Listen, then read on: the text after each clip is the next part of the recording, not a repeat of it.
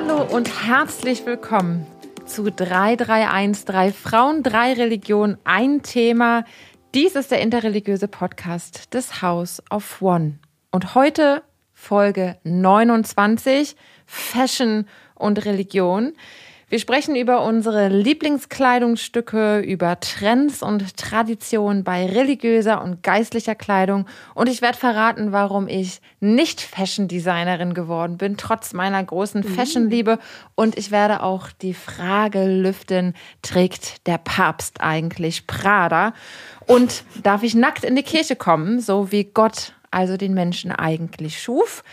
Darüber sprechen wir heute und es ist besonders aufregend mal wieder, denn es ist die zweite Folge, die wir live im Studio aufzeichnen uh, uh. werden.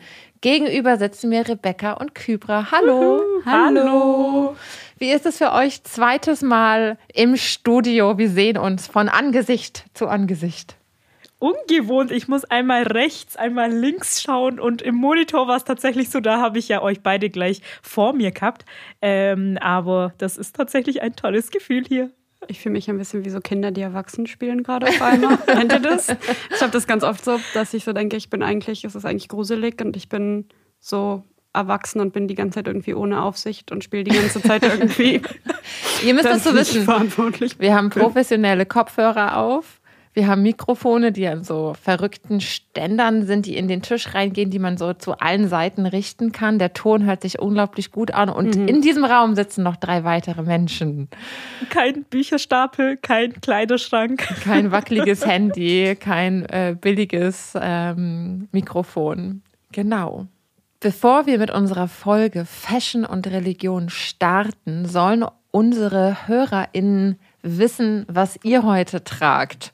Ich weiß, ihr wusstet nicht, dass diese Frage kommt. Jetzt müsst ihr es lüften. Seid ihr im Schlafanzug hergelaufen oder im äh, Bikini bei den heißen Temperaturen? Was tragt ihr heute? Ich, ich grätsch mal rein, weil ich fast im Schlafanzug angekommen bin. also, ich habe so eine Hose. Meine Mutter sagt immer, die sieht aus wie eine Gardine. ähm, die ist so Samt an und die sieht halt relativ, also die glitzert, die ist so silber und keine Ahnung was. Äh, und die sind so Falten gelegt und deswegen sagt meine Mutter, die sieht aus wie eine Gardine. Und die ist halt einfach das so luftigste, was ich habe. Und es hat nicht mal so einen richtigen Bund. Das ist wie so bei so einem kleinen Kind so ein komischer Ziehbund. Und dann habe ich einfach nur so ein graues T-Shirt dazu an und Sneaker, das einfach zu warm ist und ich einfach nichts an meinem Körper haben will. Ähm, ja. Kybra, was trägst du heute? Äh, leider kein Prada. äh, ich habe auch eine weite Hose an und ein Oberteil und natürlich mein Kopftuch. Ähm, und ich nehme schon mal die Frage vorweg, äh, weil das interessiert ganz Deutschland. Wie hältst du es aus mit dem Kopftuch? Erst letztens äh, bin ich der Frage entgegnet, mein Nachbar. Wir haben uns im Aufzug ähm, beim Ein- und Aussteigen getroffen und er hat mir schnell noch die Frage gestellt, und mit der Bewegung, Handbewegung, ist es dir eigentlich nicht warm? äh, und da, die, die Hände waren im Bereich Kopf. Und dann meinte ich so, nein, Natürlich, doch, es ist mir warm, ähm, aber die Überzeugung macht's leichter. Und aber was für mich ganz wichtig ist, äh, im Sommer, vor allem heute ist so ein toller heißer Tag, ähm, dass ich dann auch das richtige Kopftuch aussuche und ähm, also ein bisschen luftig und ähm, nicht so viel Polyester quasi äh, beinhaltet. Und bei dem Wetter ist es ja auch gar nicht unbedingt so ratsam, super kurz und wenig zu tragen, sondern es heißt ja auch immer lange Stoffe, luftige Stoffe, helle Farben. Denn wenn man den ganzen Tag irgendwie nur mit kurzen Sachen herumläuft, dann brennt die Sonne doch ganz schön auf die Haut. Und um sie zu schützen, ist lange Kleidung eigentlich das Beste bei dem Wetter. Oh, danke schön. Was hast du an? Ja, ich trage eine schwarze Jeanshose. Warum? ich bin heute Morgen früh aufgestanden. Das war das Erste, was auf meinem ähm, Stuhl lag oder auf The Chair, wie ich ihn auch immer nenne. Und Leute, die mir bei Instagram folgen, wissen auch, was The Chair ist. Das ist der Ablageort aller Kleidungsstücke in meinem Zimmer, die ich schon einmal getragen habe und nochmal anziehen will, aber es stapelt sich einfach in die Unendlichkeit, weil ich sie dann doch nicht nochmal trage oder erst drei Wochen später. Ihr kennt das vielleicht alle, diesen Ort. Vielleicht ist es bei euch auch The Sofa oder The Bed oder The Floor, wie mir mal jemand erzählt hat. Ich trage dazu ein, ähm, ich glaube, es ist so ein, wie nennt man diesen Stoff, den ich anhabe? Es ist nicht Satin, es ist so ein, Ist so seidig, Ah, aber so 80er Jahre Seide, Ja. tatsächlich aus dem Secondhand-Shop, in dem ich selber mal gearbeitet habe. Und es ist knallblau und es ist sehr unklug, weil ich sehr schwitze bei dem Wetter und man sieht bei diesem Stoff einfach sofort jeden Tropfen.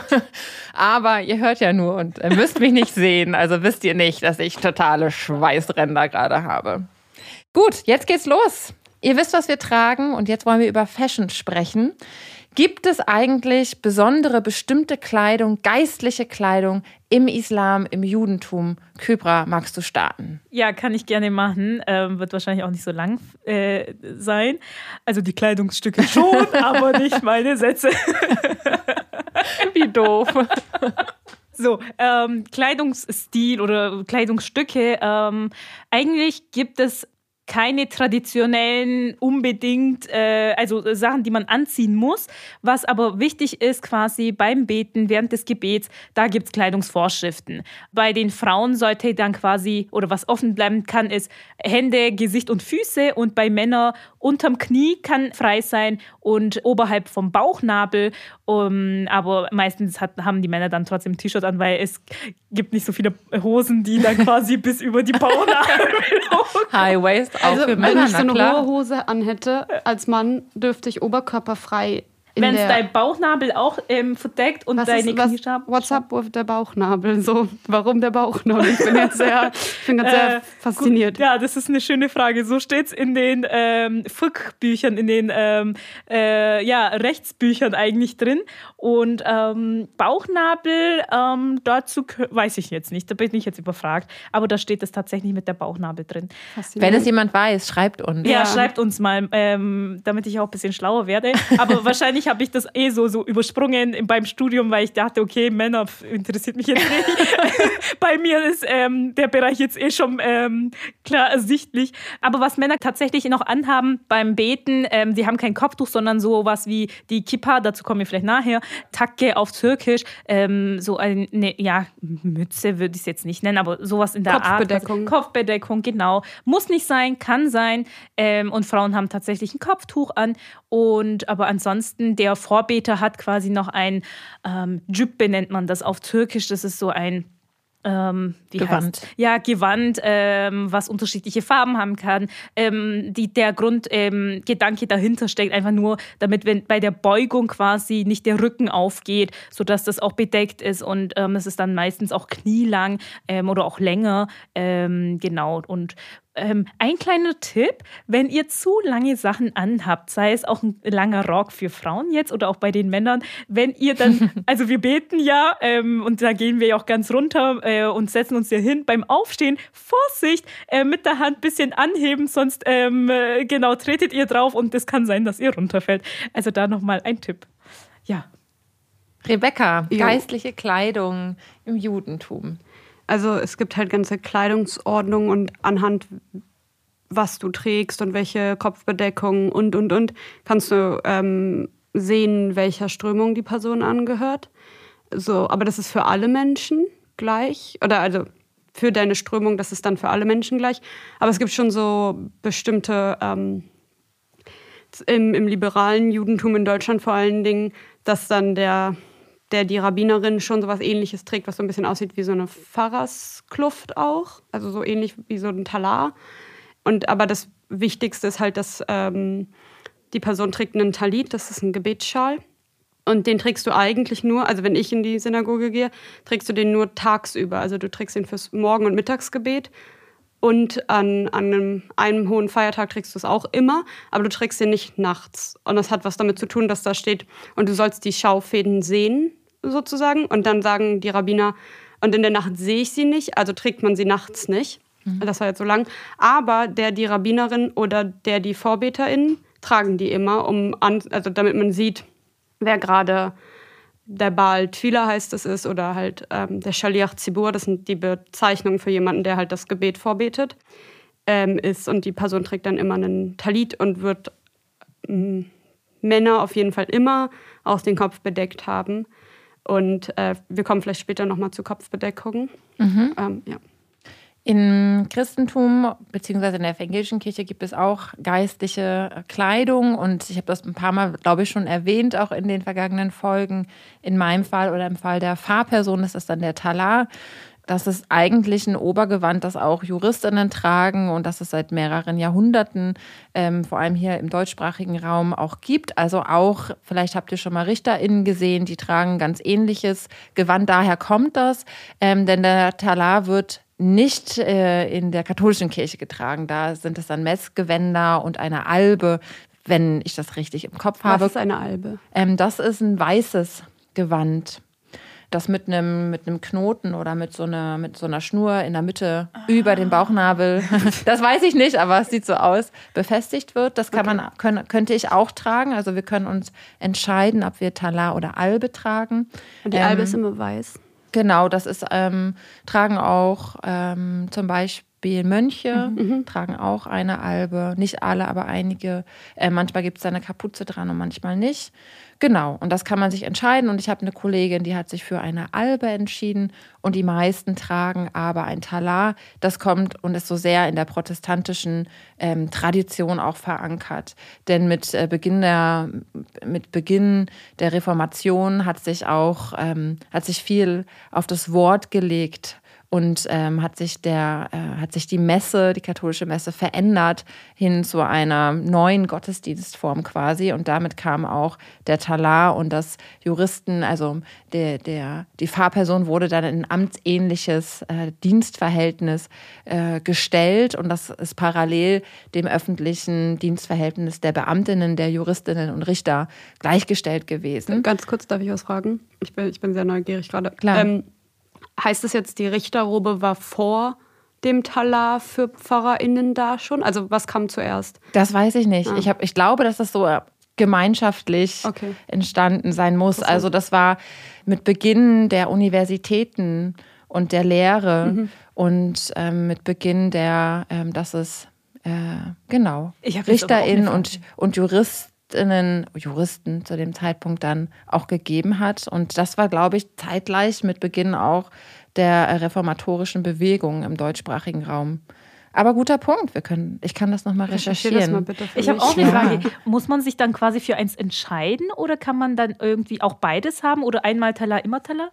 Ähm, nein, man kann sich da, glaube ich, noch entscheiden. Was man aber nicht entscheiden kann, ist das Bekenntnis, auf das hin man ähm, ordiniert wird. Also in meinem Fall, also auch die Talare haben ähm, unterschiedliche Spezial, äh, spe, ähm, wie kann man das sagen, ähm, sind im Detail etwas unterschiedlich.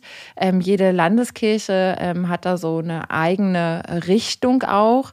Und ich trage zum Beispiel in dieser Landeskirche einen bayerischen Talar, aber das, liegt, das liegt nur daran, dass ich so ein Samtbrustteil äh, habe. Ist das dann rein ästhetisch nach dem genau, aus? Okay. Genau, weil es in meiner Landeskirche, die ist ja sehr offen und die hat da keine ähm, äh, ja, großen Einschränkungen. Und es gibt aber zum Beispiel einen hannoverschen Talar, der hat eher so kleine, äh, größere, schlichte Röllchen am, an den Ärmeln und so ganz viele kleine Röllchen ähm, am Ärmel. Meinst du so Falten? Genau, so ja. Falten. Genau, also es sind so Röllchen hier und dann wirft es so Falten, das ist dann so, so der. Puffärmelchen? Ähm, nee, Puffärmel sind es nicht. Nee. Das ist so zusammengerollter Stoff und dann wirft es so Falten ah, auf die Ärmel. Okay. Und ähm, ganz viele davon ist der preußische Talar. Und wenn man den preußischen mit einem Samtoberteil hat, dann ist es der der bayerische Talar und den trage ich hier. Ah. Ja, mhm. Fashion.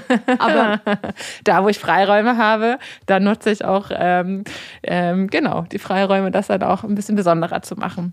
Finn, bist du dann neidisch auf so ähm, katholische Priester, die dann halt so richtig fancy, Glamour, Bling Bling. Ich das soll jetzt auch nicht heretisch oder so klingen, aber die haben die Outfits von denen sind ja schon noch mal irgendwie ein bisschen so one step above in ähm, Prunk. Genau, das ist natürlich auch ein bestimmter Ausdruck und was man auch dadurch vermittelt an die Gläubigen. Mhm. Finde ich auch ein bisschen äh, schwierig, dann so zu scheinen und so zu glänzen. Ähm, genau. Ich super. Ich, ich finde, es sieht schön aus, aber es hat ja auch eine, eine andere du so Hierarchisch? Ja, total. Ja. Macht der Talar aber auch. Der wird übrigens nur im Gottesdienst und nur zu gottesdienstlichen Anlässen getragen. In meinem Alltag trage ich das nicht. Also ich Mhm. mache damit äh, nicht den Seniorenkreis und gehe damit nicht in die Konfistunde, sondern in ganz normaler Kleidung, so wie ich mich wohlfühle. Auch da gibt es keine festen Regelungen, sondern nur im Gottesdienst oder in Gottesdienst ähm, ähnlichen ähm, oder in gottesdienstlichen Situationen oder bei Kasualien, zum Beispiel bei Beerdigungen oder Hochzeiten. Da wird er getragen und ist wichtig, einmal als Schutz für mich, für die liturgische Person, aber auch als Erkennungszeichen, als Kirche sichtbar in der Öffentlichkeit und im Raum und auch als gottesdienstliches Erkennungszeichen. Ich trage ja noch so ein weißes Lätzchen, sagt äh, mein Sohn ungefähr immer dazu. Und daran kann man dann nochmal spezielle Richtungen erkennen.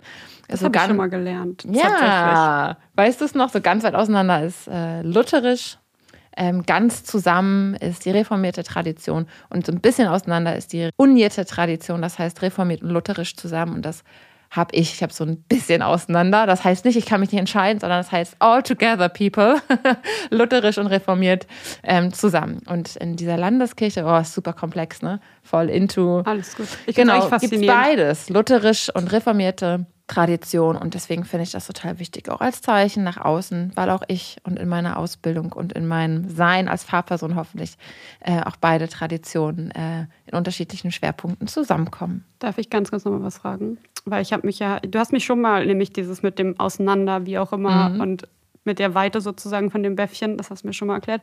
Äh, Ich habe gelesen danach nämlich, Mhm. ich habe mich dann versucht zu informieren, weil ich irgendwie fasziniert davon war, dass das eigentlich irgendwas mit dem Bart von dem Mann zu Mhm. tun hat. Und dann habe ich irgendwie auch so ähm, Pfarrerinnen, Mhm. also Finterpersonen gefunden online, die geschrieben haben, dass sie das nicht tragen. genau. Ka- Kannst du uns irgendwas noch ein bisschen dazu Also erklären? dieses Lätzchen ist eigentlich ursprünglich ein Bartschutz gewesen. Mhm. Ähm, die Herren haben ihre Bärte gepudert, also ihr kennt das sicherlich auch. Die Dieses Perücken und die Haare. Genau, So, ja. und das war halt der Schutz, dass der schwarze Talar, also die Amtstracht, da wird es auch nochmal deutlich, dass das ja irgendwie gemeinschaftlich auch entstanden sein Mhm. muss, dass der Talar, die Amtstracht nicht beschmutzt und beschädigt wird. Ähm, daher kommt eigentlich dieser Schutz. Und später hat sich dann auch mal entwickelt, dass man daran dann auch zeigen kann, welcher äh, ja, Tradition man dahingehend folgt. Und dann mit der Frauenordination haben Frauen nicht alle, aber einige gesagt, ich will kein Bäffchen tragen, weil ich bin keine Bartträgerin und ich will jetzt ein deutliches Zeichen setzen, dass mit der Frauenordination auch neue Zeit beginnt und sich damit auch die Amtstracht oder auch Talare verändern. Also wurde äh, Frauenkrägen entwickelt. Das ist dann, dann gibt es kein Bäffchen mehr, sondern dann steht der Kragen so nach oben. Manchmal liegt da noch äh, in drinnen noch ein weißer Kragen. Ähm, der kann auch ein bisschen gekräuselt sein. Auch da gibt es Unterschiede. Und einige Frauen sagen aber so, wie ich zum Beispiel ähm, oder Finterpersonen sagen, nein, ich möchte ein Bäffchen tragen, weil ich mir das aneigne und ich bin jetzt in diesem Bereich und ich deute das einfach um und reclaime das für mich.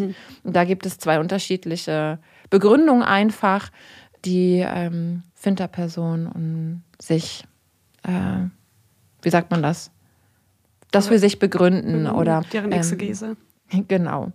Um, ja, da gibt es beides, aber wir äh, haben da keinen Fight miteinander. Es sind nicht zwei Gruppierungen, sondern äh, wir supporten uns da natürlich total.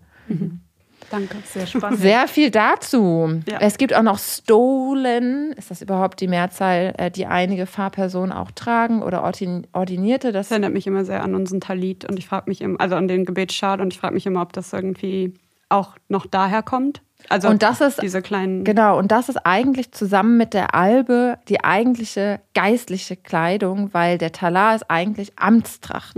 So, das ist nochmal ein ganz interessanter Unterschied. Und ich habe das nicht und trage das auch nicht. Ich weiß nicht, ob das noch kommt. Aber sehr spannend für mich auch, weil ich glaube, da ähm, sehe ich nochmal die Struktur, die wird ersichtlich für mich, was äh, auch anders ist im Hinblick auf Islam zum Beispiel. Wir haben hier keinen, ähm, ja, ein Imam, was macht der? Er, bet, er ist halt ein Vorbeter. Oder wenn er dann auch noch seine theologische Funktion quasi hat. Aber wir haben, unsere Liturgie ist, glaube ich, ein bisschen sehr anders und deswegen braucht es auch nicht an ähm, Amtskleider oder, und, oder, genau, also wenn. Ich darf ja zum Beispiel sogar siegeln. ah ja, Ja. ah ja. ähm, und auch ähm, Küstereien, also die äh, Büros oder Sekret das Sekretariat dann einer Gemeinde. Auch dort konnte man amtliche Beglaub, sich am, also Ah. amtliche Kopien und Beglaubigen, äh, wie heißt das denn, holen lassen. Genau. Ähm, also da wird dann noch mal ganz deutlich auch der So Institution. verwirrt, was Siegeln heißen soll. Ich, weiß ja, ich kann wirklich, ich kann wirklich, ich darf siegeln. Voll ich habe cool tatsächlich, ne? ganz kurz, ich habe eine Freundin, deren Mutter ist Pfarrerin. Und ich brauchte, äh, als ich mich bei der Uni immatrikuliert habe, brauchte ich eine begläubigtes äh, Kopie von meinem Uni-Zeugnis. Und dann habe ich das einfach der Mutter von meiner Freundin gegeben und die hat das mir dann auch Ja. gesiegelt. Aber ich habe nicht daran gedacht, dass das Verb dazu siegeln ist. Ja, doch, genau. Funny. Und da wird Okay. der institutionelle Charakter ja eigentlich ziemlich deutlich nochmal, inwiefern auch Kirche und Staat einhergegangen sind und warum auch immer noch dieser Beruf dem Beamten öffentlichen Dienst angeglichen ist. Ja, spannend. Darüber ich erstmal Okay, let's go back to fashion. ähm, es habe gesehen, was, was ich richtig cool fand. Es gibt auch bunte Bäffchen. Es gibt in den liturgischen Farben, die übrigens auch pink und lila beinhalten. Das möchte ich hier nochmal stark machen. Pinke und lila Bäffchen. Und ich glaube, I'm gonna get this. Nur zu. Gibt es eigentlich äh, Trends? Also du hast von Gebetsschal gesprochen, es gab auch, ähm, du hast von deinem Kopftuch geredet, es gab, ihr habt auch davon gesprochen, dass auch Männer ähm, ihr Kopf bedecken können in der Moschee. Es gibt die ähm, Kippa. Gibt es da Trends? Ja. Also du, wie, Tell me. Du, du kannst alles daran erkennen. Vor allen Dingen, wenn du zum Beispiel in Israel bist, an die, der Art und Weise, also generell erstmal, wenn jemand eine Kippa trägt, dann outet er sich sozusagen als religiös. Aber dann, je nachdem, welche Struktur die Kippa hat, welche Größe sie hat, woraus sie gemacht wurde, dann erkennst du tatsächlich auch meistens, was die Person wählt. Also es gibt zum Beispiel auch so einen äh, Begriff auf Hebräisch, das heißt äh, sozusagen ähm, gehäkelte Kippa und du meinst damit den Menschen, der das trägt und die ganze Richtung davon. Das ist nämlich religiös-zionistisch. Und wenn du so eine gehäkelte Kippa trägst, dann outest du dich als so modern-orthodox religiös-zionistisch. Und wenn du Haredi bist, also orthodox, mehr mit einem kleinen, also mit einem kleinen K sozusagen, also konservativ, dann trägst du schwarze Samtkipot. Dann gibt es, äh, wenn du zum Beispiel Buhari bist, Buharis sind ähm, so, nennt man auch manchmal so Bergjuden, das hört sich so ein bisschen komisch an, aber die sind so aus der Richtung so Usbekistan. Ähm, Und die haben so ganz äh, prachtvolle Kipot, die sehen so ein bisschen tatsächlich aus wie was ich von muslimischen Männern kenne, so vom, von der Bestickung her. Und, und, und. Also du kannst damit alles, wenn du Reform bist, hast du meistens sehr, sehr bunte Kipot, die so ein bisschen seidiger sind, wo dann man auch sehr, sehr viel so sich ausdrücken kann. Es gibt ähm, auch Regenbogen-Kipot. Ähm, es gibt unterschiedliche Längen von Talitot, das ist das Plural von, von, dem, von dem Talit. Äh, und wenn du orthodox bist, hast du eigentlich einen langen an. Und die Reformer haben so kürzere. Und dann gibt es auch nochmal so Frauen-Talitot, weil es eigentlich traditionell, ich war immer so ein bisschen neidisch auch als Kind, weil einfach alles so was fancy und irgendwie so bling bling und schick ist, haben irgendwie nur die Männer und die Jungs bekommen. Und das fand ich irgendwie so ein bisschen doof. Genau, aber es gibt dann auch wirklich mittlerweile viele Frauen, auch orthodoxe Frauen tatsächlich, die Talit tragen. Und die sind dann oft auch nochmal irgendwie so ein bisschen schicker. Also ich finde sie schicker, aber ja, Wenn du dir jetzt was kaufen willst, ja, wo machst du das? im Internet oder in Israel. Gibt es Es gibt, Geschäfte? es gibt hier schon Geschäfte auch. Ähm, es gibt viele Geschäfte, die einfach nicht mir einen. Ich könnte den nicht anprobieren. Ich könnte da nicht reingehen und den anprobieren. Und die würden den mir nicht verkaufen, weil sie dagegen sind, dass ich als Frau das trage. Hm. Ähm, aber es gibt auch Geschäfte, wo ich was kaufen könnte, aber die sind einfach nicht so Ja. besonders. Also zum Beispiel, ich trage einen, ich habe mehrere tatsächlich. Man braucht nicht mehrere. Niemand braucht mehrere, aber ich habe mehrere. Äh, ich habe einen von Women of the Wall, was so eine Organisation ist, wo die ähm, dafür für das egalitäre Gebet an der Kotte, also was man auf Deutsch Klagemauer nennt, kämpfen und da konnte man den halt online kaufen und dann wird das gespendet an die und da sind die Erzmütter an den Ecken drauf, also so Rivka, Lea, Sarah, ähm, Rachel und ich finde es super natürlich, weil da mein Name dann auf meinem an, so an der Ecke steht. Ähm, ja, genau, ich bin gerade so ein bisschen ins Palabern gekommen. Aber es gibt da auf jeden Fall sehr viele Ausdrucksmöglichkeiten. Äh, cool? Kübra, gibt es bei dir Trends? Trend, ich weiß nicht, Ja, also Kopftuchformen ähm, gibt es. Man kann auch am Kopftuch erkennen, da ist ja eher die Länderzuordnung mhm. statt ähm, äh, mhm. religiöse Anschauung. Ähm, genau, also ich glaube, wenn ihr mal auf der Straße seid und äh, jemanden aus der Türkei äh, begegnet, mit einem türkischen Hintergrund begegnet und äh, mit einem iranischen Hintergrund, da merkt man, glaube ich, auch so den Unterschied, welchen kulturellen Hintergrund die Person hat. Grundsätzlich ähm, äh, tragen, glaube ich, ja viele entweder so, so ein Schal, was ich gerade habe. Also es schaut so wie ein Schal aus. Und ich habe quasi auch so ein, mach so ein Dreieck dann so auf, auf meiner, äh, ja, auf dem Kopf eben. Oder es gibt auch so viereckige Tücher, die man quasi nochmal in drei umlegt und dann sich nochmal anbindet. Dann ist es dann äh, eher runter im, ähm, von der Vorderseite. Das ist dann eher das Türkische, würde ich sagen. Dann gibt es auch noch ähm, so iranische Frauen, afghanische Frauen, ähm, haben dann meistens auch so ein, ja, vom, vom Stoff her, glaube ich, so ein bisschen dünner. Und man sieht auch manchmal die ähm, Vorderhaare bisschen bisschen. Ähm, ich habe zum Beispiel hier so ein ähm, Bonne nennt man das auf Türkisch, so, so ein Chirurgen ähm, Käppi-artiges. Es hat so zwei Enden. Man kann das eben binden, sodass die Haare quasi nicht rauskommen. Genau, und, und ähm, das ist dann, das ist da auch natürlich eine Mode. Manche haben, es gibt ja natürlich auch jetzt Kopftuch-Fashion bis zum geht nicht mehr. Ähm, Kleider, Hosen, ähm, unterschiedliche Arten, Hast wie man du hier sie trägt. Geschäfte, wo du gerne einkaufen gehst?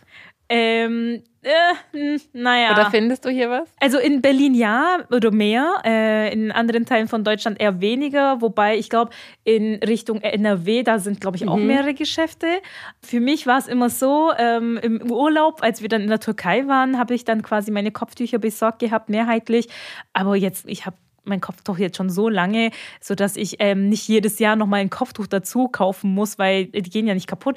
Höchstens ähm, habe ich dann irgendwie eine Farbe nicht oder vom, vom Stoff her möchte ich was anderes haben. Dann finde ich hier in Berlin tatsächlich Geschäftsstellen oder ich bestelle es mir eben.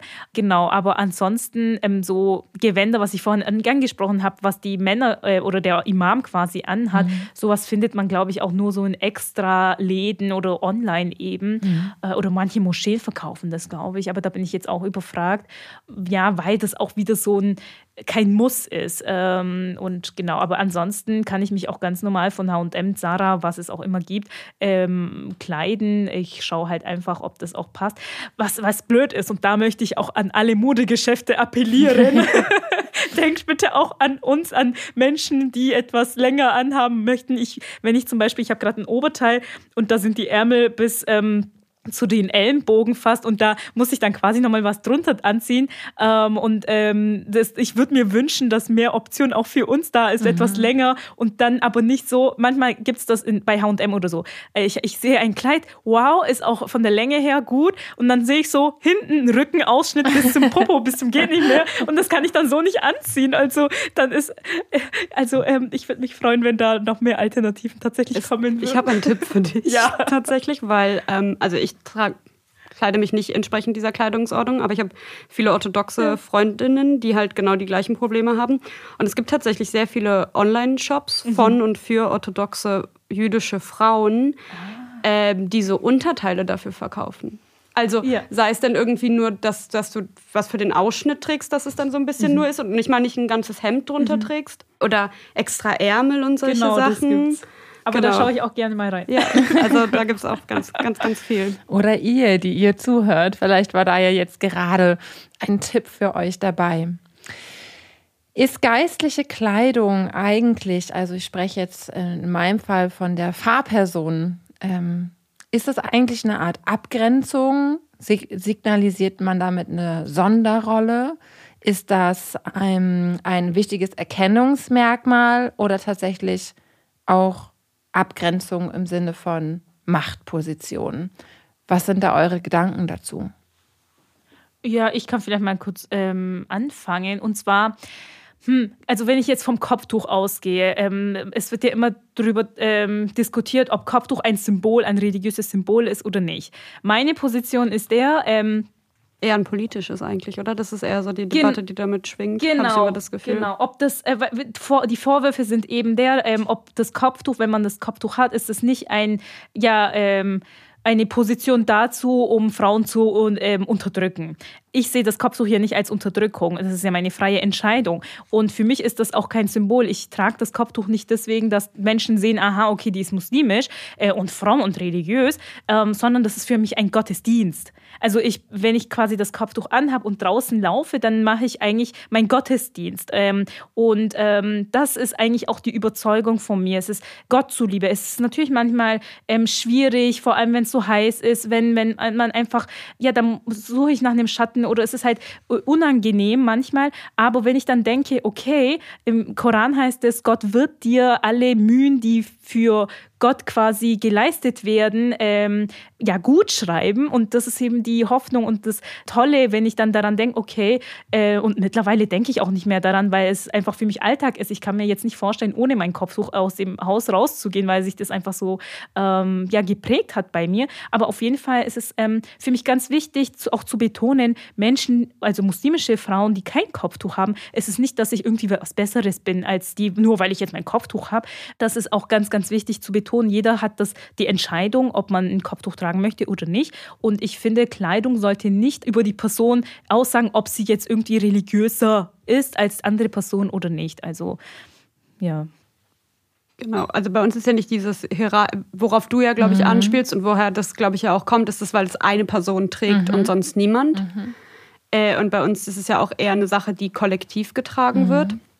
Deswegen, ich meine, auf der Straße, also wenn ich halt Leute auf der Straße sehe, ähm, die halt Keeper oder so tragen, dann natürlich ist es dann so eine Art von, ah ja, okay, wir gehören mhm. so irgendwie zusammen im, im weitesten Sinne oder ich, ich nehme das dann auf jeden Fall auch wahr. Ich bin auch sehr, sehr gut da drin, ich glaube, niemandem anderen fällt es auf. Ich bin sehr gut da drin, orthodoxe Frauen zu spotten. Also das ist ja auch so ein Ding auf so Magazinen und alles, es werden immer nur so men jüdische Männer dargestellt mit ihrer Keeper irgendwie und dann auch die Orthodoxen mit einem Bart und einer Keeper und irgendwie so schwarz-weiß. Mhm. Ähm, aber ich bin auch sehr gut darin zu erkennen, äh, dass jemand eine Perücke zum Beispiel trägt, weil das für bei uns oft, also in der Orthodoxie, viel, manche Frauen sich dazu entscheiden, halt nach der Heirat ihren äh, Kopf zu bedecken. Entweder auch mit einem Tuch tatsächlich oder halt mit einer Perücke. Und die Perücke wird halt auch oft genommen tatsächlich, weil man Angst hat vor der Mehrheitsgesellschaft, wenn man so ein Tuch nimmt dass das so auffällig ist. Und diese Perücke ist tatsächlich auch so später dazu gekommen und eher so eine Idee, dass man so ein bisschen mehr so sich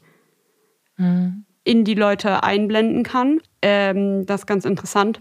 Und also und deswegen ist es halt für mich jetzt nicht irgendwie so ein Machtding. Ich mhm. finde es halt irgendwie schon als Kind auch immer, fand ich es immer interessant, halt in den liberalen Synagogen trägt die Person ja dann schon irgendwie auch so eine Art Talar. Ich weiß nicht, ob das wirklich Talar heißt, aber es, es erinnert mich sehr stark daran.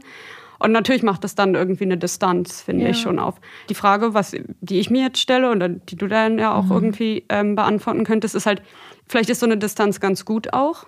Im Sinne von, dass es halt jetzt gerade die Person im Amt und gar nicht die Person als Individuum per se. Ja. Oder vielleicht würde auch irgendwelche, keine Ahnung, T-Shirts mit irgendwelchen Aufdrucken und irgendwelchen politischen äh, Slogans oder ja, ja, also so solche ja. Sachen irgendwie dann von der Position ablenken. Oder hat man dann so Angst vor der Person und ist so ehrfürchtig im negativen Sinne und traut sich irgendwie nicht an der Person irgendwie Kritik zu äußern? Das weiß ich nicht. Das sind genau die Fragen, die du gerade aufgegriffen hast, die uns junge äh, Fahrpersonen, einige sind äh, nicht so jung, aber jung im Sinne von äh, ähm, jung in Neue das Amt Generation beginnen, oder, ja. die wir uns auch stellen und die Fragen wurden auch schon ähm, die Generation vor uns äh, diskutiert, muss man den Talar überhaupt tragen? Also welche Notwendigkeit gibt es darin? Können wir nicht, ähm, ja, gibt es da nicht eher den kollektiven gemeinschaftlichen Charakter, dass wir alle beten? Mache ich damit nicht eben einen Status auf im Sinne von Macht? Ich hätte die besseren Worte in Anführungsstrichen, nur ich kann das Kollektiv von uns an Gott richten, unser Gebet. Mein Wort wiegt mehr, weil ich ausgebildet bin. Ich habe immer das letzte Wort. Das ist alles in Anführungsstrichen. Ähm, manchmal brauchen das, äh, ja, die unseren Worten wird dann eine ganz bestimmte Gewichtigkeit und Richtigkeit beigemessen. Und diese Fragen bewegen uns einfach sehr. Inwiefern ist das produktiv, gut, heilsam, aber inwiefern eben auch nicht? Inwiefern schafft das auch diese Distanz, Abgrenzung und auch ja Machtabhängigkeit, ein Machtverhältnis? Was ich mich jetzt frage gerade, sorry, wenn ich reingrätsche, ähm, ob das nicht einfach mit dem Amt per se kommt. Also, genau. weil, wie gesagt, wir haben halt nicht diese Kleidung per se, aber wenn jemand, wenn du weißt, dass jemand ordiniert ist und eine Rabbinerordination hat, dann hat die Person trotzdem die Rabbinerordination ja. und alle wissen das. Und ja. dann ist es ja natürlich trotzdem eine andere, anderer Umgang in so religiösen Fragen. Ich weiß halt, Genau, aber da habe ich zum Beispiel die Erfahrung, dass wenn ich so komme, wie ich auch heute aussehe und sitze in einer Sitzung, dass mir nicht die gleiche Kompetenz beigemessen wird Eben. wie mein männlicher Kollege, der mit Anzug kommt und ein Kreuz am Revers als Anstecknadel hat oder vielleicht wie katholische KollegInnen, die dann ähm, Collar-Hemd tragen, also die dann auch außerhalb der Messe als Du meinst geistliche diese Rollkragen-ähnlichen Roll- Dinge, oder? genau, genau. ja. Ähm, und ich trage zum Beispiel auch Collar-Hemd, damit ich in solchen Situationen erkennbar bin als geistliche Frau mit ähnlichen Kompetenzen, um ernst genommen zu werden. Also bei äh, Finter-Personen kommt dann eben auch diese ähm, ja, Gedanken und auch diese Erfahrung dazu, nicht ernst genommen zu werden, nicht als nicht kompetent zu gelten und so weiter. Das ist eine große Diskussion. Warum ich Avatala trage, letztendlich, weil das für mich auch ein Schutz ist, und den Punkt hattest du auch schon angesprochen, Rebecca, um mich in gewisser Weise in den Momenten des Gottesdienstes auch zu distanzieren, um in eine professionelle Rolle hineinzukommen, um die Schwere in der Beerdigung, um diesen Gang gehen zu können bei allem krassen Schicksal, stärkt mich der Talar dann auch, weil, ähm, und ich bin dann in diesem Moment äh, supported bei der Heiligen Geistkraft, also die meinen Rücken stärkt, ja. Die eine Person, ich bin dafür ausgebildet, jetzt die Worte zu finden und einen religiösen Abschied zu gestalten und zu ermöglichen. Und das stärkt mich in diesem Moment einfach. Und der zweite Punkt ist für mich, als religiöse Person dann im öffentlichen Raum auch erkennbar zu sein. Also hier findet gerade ein Abschied statt auf dem Friedhof oder hier hat gerade Gottesdienst stattgefunden. Ich verabschiede die Gemeinde und öffentlicher und religiöser äh, Raum öffnen sich für diesen Moment. Das sind so meine Wie so deine. Superheldenuniform, so, so, so ein Cape oder so. Ja, aber auch da kommt ja wieder der Gedanke der Macht dazu. Also ich kann natürlich, äh, bin genauso ähm, angefragt und genauso menschlich wie alle anderen Menschen in diesem Moment auch im Gottesdienst, ja. Lasst uns äh, noch mal zu einer Frage kommen. Und zwar erlebe ich und äh, beobachte ich sehr häufig in Modemagazinen oder auf Catwalks, dass religiöse Symbole immer wieder Trends sind, in Anführungsstrichen.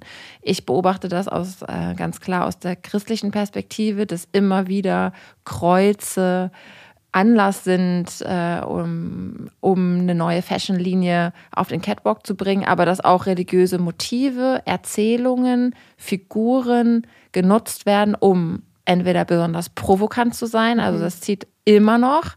Da denke ich auch an große Popstars und Ikonen, irgendwie an Madonna, die ganz bewusst immer, also jahrzehntelang ja mit äh, religiösen Symboliken gespielt hat, provoziert und auch gebrochen hat. Ähm, und da ist so ein bisschen meine Frage, wie erlebt ihr das aus äh, der islamischen und jüdischen Perspektive?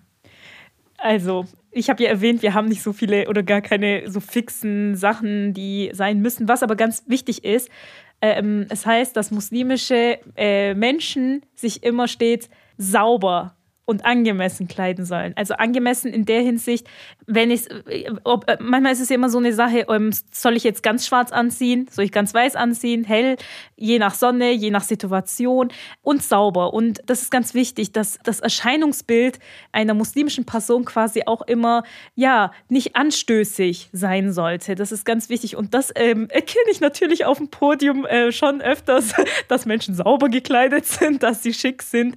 Ähm, aber ansonsten, also von religiösen Symbolen haben wir jetzt, ähm, wie gesagt, nichts. Ähm, es gibt tatsächlich vom Versage manchmal ähm, Frauen, die ja Kopftücher haben.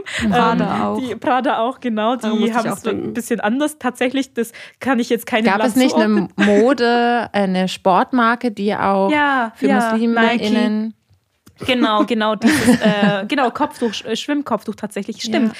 Das ist natürlich A, ähm, einerseits auch ähm, für Nike gut, ähm, weil das ist so ein Zeichen, wir unterstützen euch und wir bieten auch was an, aber natürlich auch für uns, ähm, weil das ist dann eine Alternative und das braucht sie ja auch. Ähm, und ähm, das äh, schätze ich auch sehr wert. Und auch wenn Versage und Prada jetzt das nicht hauptsächlich an Frauen mit Kopftuch quasi ähm, designen, ist es dennoch schön, auf dem Podium auch mal sowas zu mhm. sehen. Und ähm, ja, das ähm, nimmt tatsächlich auch, ist für mich auch ein Zeichen, ähm, das nimmt auch mich wieder in die Gesellschaft mit ein. Es ist mhm. nicht so, ich habe keine extra Welt, wo ich mit meinen kopftuchtragenden Geschwistern irgendwie äh, alleine leben kann oder so. Ich bin ja, ich, ich bin in der Gesellschaft mhm. und ähm, mich stört das ja auch gar nicht. Ich bewerte auch die Menschen nicht so, aha, Kopftuch ohne Kopftuch, Kopftuch ohne Kopftuch.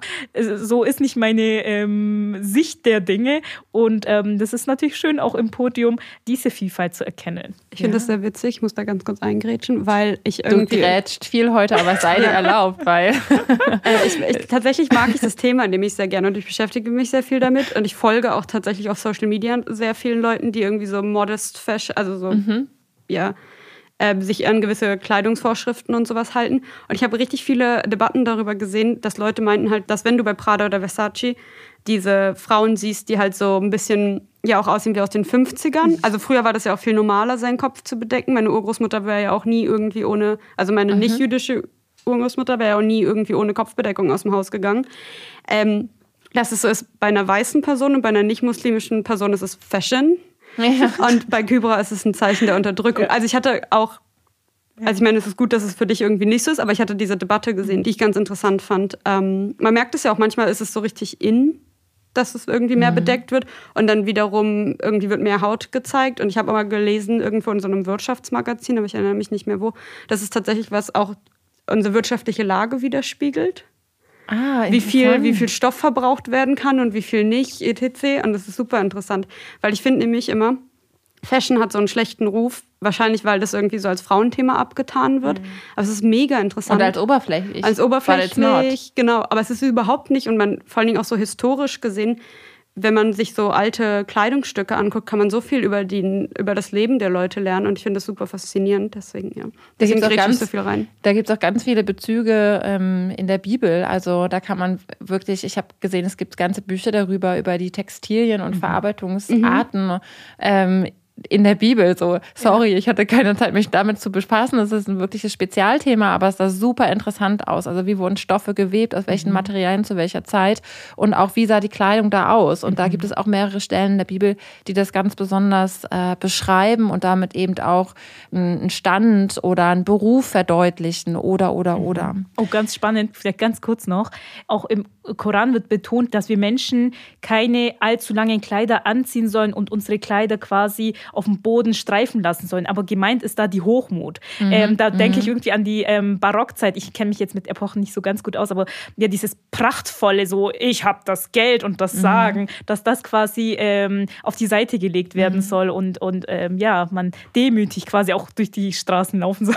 Mir fallen da auch gleich Stellen ein, Bibelstellen ein, wo es heißt, und ähm, Gott hüllt dich einen Gerechtigkeit mhm. oder auch dieses ähm, von wegen, man, man trägt etwas und nicht als Kleidung, sondern dann eben Wert, Werte. Mhm. Also auch da ähm, der, die, die äh, Überschneidung von Kleidung und äh, innerer Haltung und Werten äh, oder von Liebe, umhüllt sein von Liebe, finde ich total spannend. Bei uns ist das auch mit, dem, mit der Kopfbedeckung, also der Grund, warum man Keeper trägt. Das ist auch kein tatsächlich, also es ist eine Tradition, es immer zu tragen, aber es ist kein Gebot, das immer zu tragen. Das ist ganz interessant, es hat einen anderen rechtlichen ähm, Status, aber halt in, in Shabbat, also in einem, im Talmud, in einem Traktat steht halt, bedecke deinen Kopf, damit die äh, Furcht des Himmels auf dir lastet und bete um göttliche Gnade.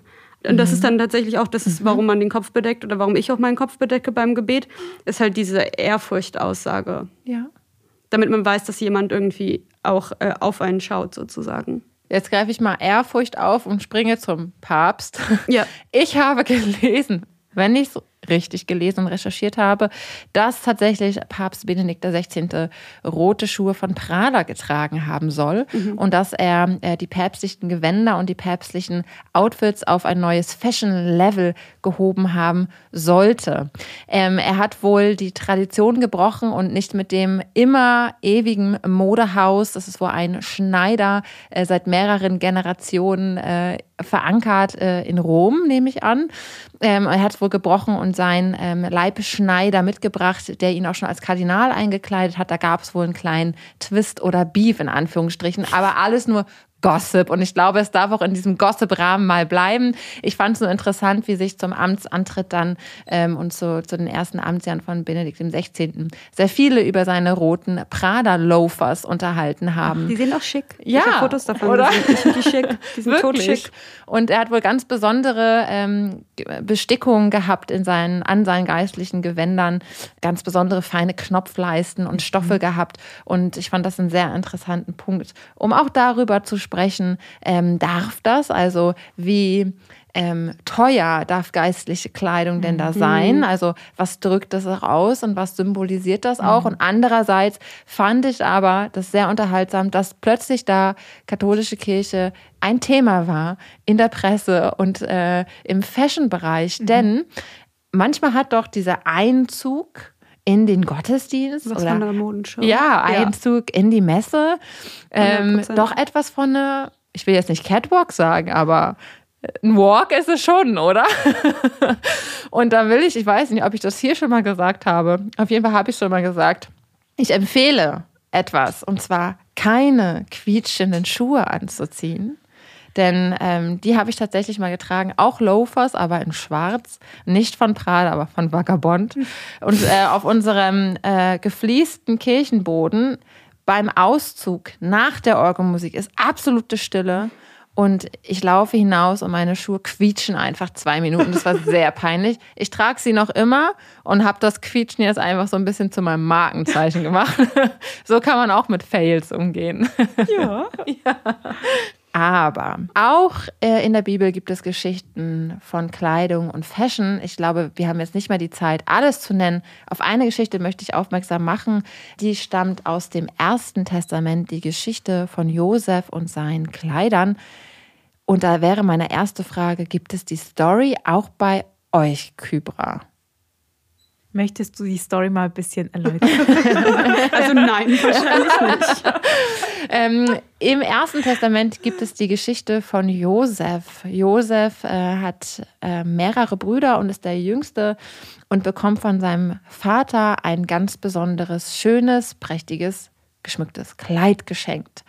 Und da gibt es dann Beef unter den Brüdern, die Brüder gegen äh, Josef, weil er ja bevorzugt oder ganz besonders geliebt wird von seinen Eltern und eben dieses Kleid anhat. Und dieser Neid unter den Geschwistern, unter den Brüdern ähm, spitzt sich dann zu, dass er tatsächlich gedemütigt wird von seinen Brüdern, in einen Brunnen geworfen und verkauft wird nach Ägypten. Und dann geht die Story mit Josef weiter. Das ist eine super lange Geschichte und Die total interessant. Und da ist meine Frage, dieser Punkt mit den, sehr, mit den schönen Kleidern, kommt dir auch im Koran vor? Also die Josefs Geschichte ist tatsächlich die äh, einzige Geschichte im Koran, die von vorne bis hinten am ausführlichsten im, in Bezug auf äh, andere Geschichten, äh, Prophetengeschichten erzählt wird. Aber tatsächlich kommt das nicht vor mit dem Kleid. Ähm, Neid ist da ähm, und die besondere Liebe von, von seinem Vater ähm, zu Josef ist erwähnt, aber vom Kleidungsstücken ist da keine, ähm, wird, wird nicht erwähnt. Ich habe kein Hebräisch gelernt. Ich muss mich auf die Übersetzung, auf die unterschiedlichen Übersetzungen der ÜbersetzerInnen verlassen und habe ähm, nachgelesen und auch gelernt, dass dieser bunte Rock, dieses bunte Kleid, das Josef geschenkt bekommen hat, eine Anspielung ist von den Worten her auf ähm, Kleider, die nur Töchter von Königen getragen haben. Ist das so, Rebecca? Ja, ich ähm, weiß gerade das Wort tatsächlich nicht, aber ich habe das auch schon mal gehört. Und was ich ganz interessant finde, Josef wird oft benutzt in so queer-feministischen Hintergründen und dann sozusagen gesagt, dass er queer-coded ist deswegen, weil er diese Tracht trägt, die eigentlich mit Frauen assoziiert wird. Und es gibt tatsächlich auch so kabbalistische, also mystische Ideen, dass Josef mehrere oder beide sozusagen, ähm, also sozusagen einen sehr starken weiblichen Part in sich hatte. Und es hat dann halt so was Androgynes, irgendwie vielleicht so ein bisschen trans, queer von so der Gender-Performance. Also, und da ist, es, ist er auf jeden Fall eine große Figur in so der ähm, jüdischen Queer-Szene. Auf jeden Fall und wird da sehr gefeiert. Ich weiß aber das Wort gerade nicht aus, aus dem Kopf, äh, was da auf Hebräisch steht. Ich glaube, wichtig ist nur die, die Bezugnahme, woher das eigentlich mhm. stammt. Also, dass es nicht nur ein geschmückter Herrenrock war, sondern dass es vor allem von Prinzessinnen getragen worden ist. Und jetzt nicht explizit von äh, Frauen, sondern ja. von Prinzessinnen. Und auch in der queer-christlichen Szene ist Josef eine wichtige Figur und Person. Und ich kann euch nur empfehlen, da vielleicht noch mal ein bisschen weiter zu lesen, wenn ihr Interesse habt. Das ist eine ganz besondere Geschichte, vor allem, weil Josef den krassen Support von seinen Eltern hat also er hat Beef mit seinen Brüdern, aber er ist geliebtes Kind seiner Eltern und geliebtes Kind Gottes. Und all das, was ihm ähm, leider widerfährt, hält ihn nicht davon ab, seinen Weg zu gehen. Vielleicht kann man es so umfassen. Und deswegen ist es eine wichtige Figur, auch in queeren Kreisen. Ah ja. Eigentlich ganz schöne Schlussgeschichte, oder? Ja. Das war's. Uns würde interessieren, was sind eure Lieblingskleidungsstücke? Welche Gedanken und Fragen hattet ihr jetzt an dem Thema? Gibt es da noch Punkte, wo ihr dachtet, oh Mann, bitte erzählt noch mal was dazu? Das würde mich jetzt interessieren. Schreibt uns also gerne an unsere Mailadresse und Rebecca oder Kybra, ihr könnt die viel besser sagen als ich. 331 podcast at hose-of-one.org. Genau, danke schön. Nächstes Mal kann ich es auf jeden Fall viel besser. Wir freuen uns auf eure E-Mail. Wir freuen uns auf viele weitere Folgen mit euch und verabschieden uns an dieser Stelle. Vielen Dank fürs Hören. Auf Wiedersehen. Tschüss. Tschüss.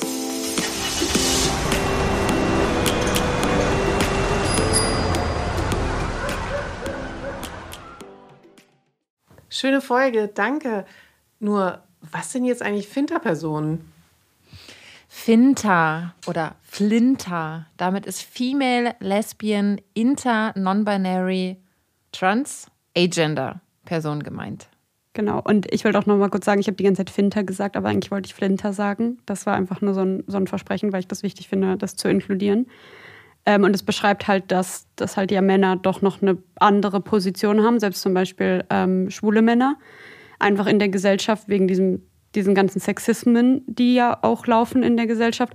Und man diese Frau, also diese Gruppen dann sozusagen zusammengreift, ähm, um sichtbar zu machen, wie sie diskriminiert werden von dem Patriarchat. Das ist so die Idee.